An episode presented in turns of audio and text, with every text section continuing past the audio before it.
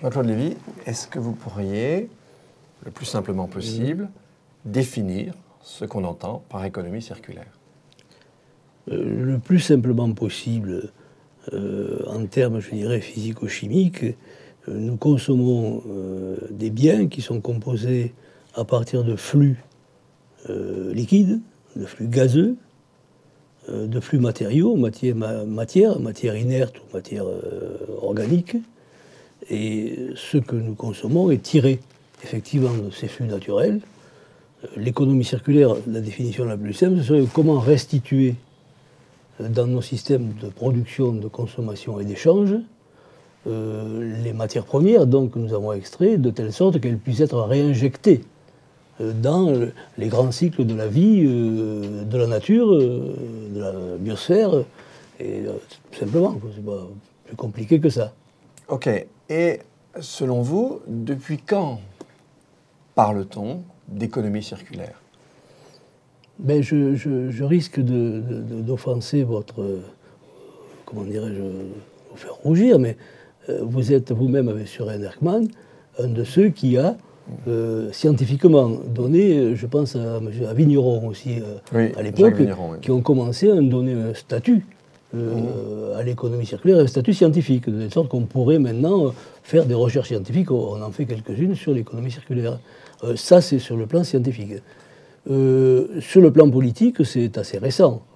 Euh, il y a 7-8 euh, ans que, le vocabulaire commence à venir, jusqu'à ce qu'on en parlera plus, tard, jusqu'à ce que des lois, même dans certains pays, soient promulguées, des lois cadres pour développer l'économie circulaire.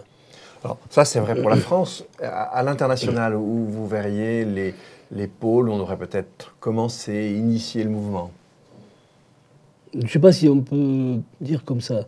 Euh, je pense qu'à l'international, euh, depuis 2008, mais il faut commencer bien avant, depuis 1945, depuis la guerre froide, hein, disons, on a longtemps vécu, ma génération à tout le moins, sur une bipolarité. C'était d'un côté les euh, États-Unis, de l'autre côté l'Union soviétique, et l'ensemble des économies du, globe était sous influence de ces deux dimensions, y compris les pays d'ailleurs Bandung, les pays du tiers-monde aussi. Cette bipolarité euh, a singulièrement évolué pendant 60 ans euh, approximativement pour devenir ce qu'on peut appeler aujourd'hui une multipolarité. Les trois grands pôles, mais il, y a des sous-ensembles. Euh, on a le, pôle des pays développés, globalement. Hein, deuxièmement, on a le pôle des pays émergents, les BRICS, dit-on aujourd'hui. Et troisièmement, les pays en développement. Chez nous, pour ce qui concerne la, politique française, ce sera par exemple l'Afrique subsaharienne. je pense que cette multipolarité, euh, euh, son acte de naissance, je dirais presque, euh, la rupture, moi à la mode, c'est avec la crise de 2008 qu'elle est le plus perceptible.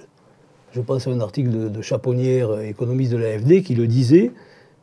Il expliquait qu'il y a eu de grands tournants dans, notre civilisation, même. Hein, que la, Première et la Seconde Guerre mondiale, par exemple, ont été des tournants importants euh, elles coïncident avec des crises, euh, euh, et que nous sommes tombés dans une crise systémique, dit-on, financière, moi je dirais plus écosystémique aujourd'hui, parce qu'elle englobe l'ensemble du mode de consommation et d'échange, et qu'à ce moment-là, on peut dater de 2008, vraiment dire on est dans un monde multipolaire, et maintenant, on ne peut plus traiter une seule question sans tenir compte de ces paramètres de la multipolarité, avec des, économies qui sont quand même de plus en plus spécifiques sur les quatre ou cinq grands pôles qu'on peut repérer.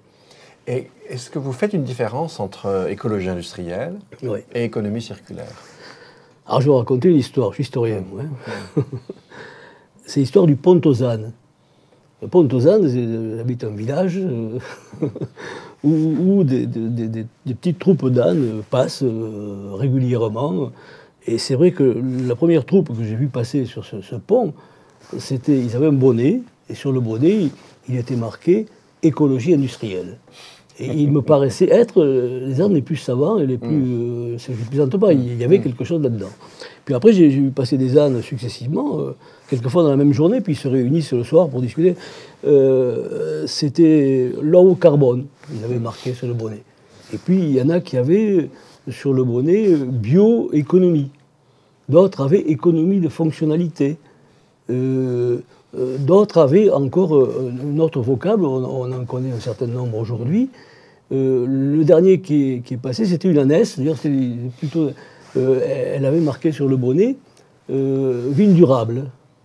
Et ils se réunissent là, et je, conseille à mes amis au village de ne pas trop s'approcher, surtout qu'ils restent tête nue, de crainte qu'on ne leur mette un bonnet sur la tête avec une inscription possible.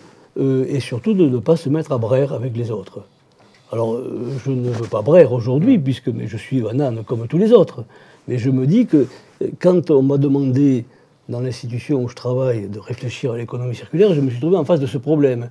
Toute cette multitude de, vocabulaire appliqué à un terme sous le chapeau d'économie circulaire. Donc, comment faire le tri de ce qu'est l'économie circulaire Ce qu'elle on en a parlé tout à l'heure, j'ai essayé de donner une définition. On peut aller plus loin là-dessus pour essayer de mieux la caractériser de telle sorte qu'on ait un vrai concept intégrateur qui nous permette effectivement d'envisager les, niveaux euh, politiques ou les niveaux écologiques, de telle sorte que voir comment ils peuvent ou ne pas, ne pas coïncider. Donc votre définition, ça serait l'économie circulaire comme principe intégrateur Oui, oui. Euh, principe intégrateur euh, des, des, des, différentes façons que nous avons de gérer notre économie, mais aussi nos, systèmes administratifs, en fonction d'un accompagnement et d'un respect euh, des, de la préservation de la nature et d'un respect des écosystèmes. Si on, si on, peut parler comme ça, oui. Merci, Jean-Claude Lévy. Voilà.